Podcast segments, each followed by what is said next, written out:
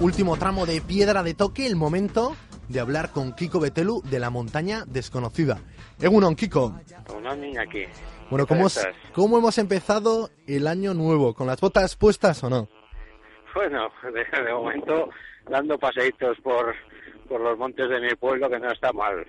Bueno, que y sepas, haciendo planes, ya sabes. que sepas que te he tenido también en mente estos días, que ayer regresé del Aneto, Mira, sin cima, pero con 14 horas de caminata, sí, sí. que casi eh, supieron a cima. ¿Pero andando o con esquís? Andando, todo andando.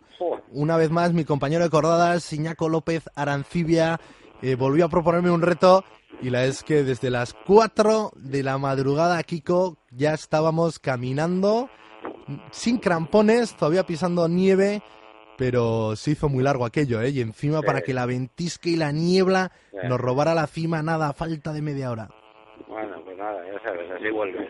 Pero eso es, fuimos prudentes, Kiko, siguiendo bien tus consejos, que a la montaña hay que tenerle respeto por mucho que uno vaya ilusionándose cada vez que va caminando y la va viendo al final, ya hace sol, nada, nada, prudencia. Pues sí, Bueno, Kiko, ¿y hoy qué nos propones? ¿Qué mirada Hombre. para...? pues mira, hoy como era el primer programa del año, traigo un, un personaje que aunque posiblemente pues eh, lo podamos catalogar de, esos personajes un menos conocidos, eh, sin embargo ha sido uno de los exploradores más excepcionales del siglo XX.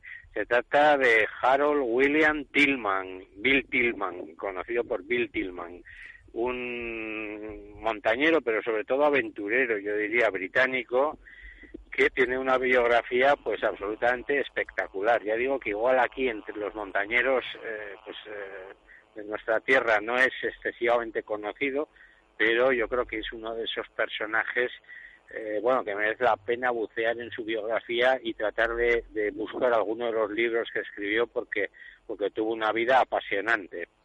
Pues sí, un gran montañero, ¿no? Y aventurero.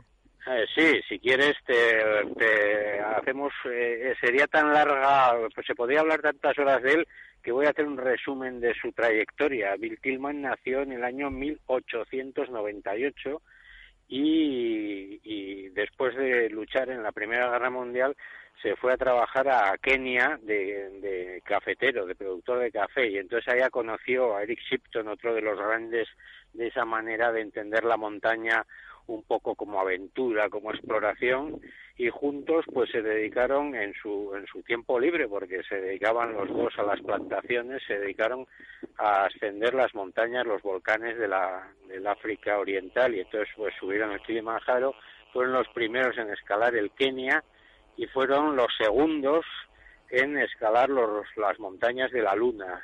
Todo esto en los años 30, cuando, cuando tenían, pues, cuando Tillman rondaba los 30 años.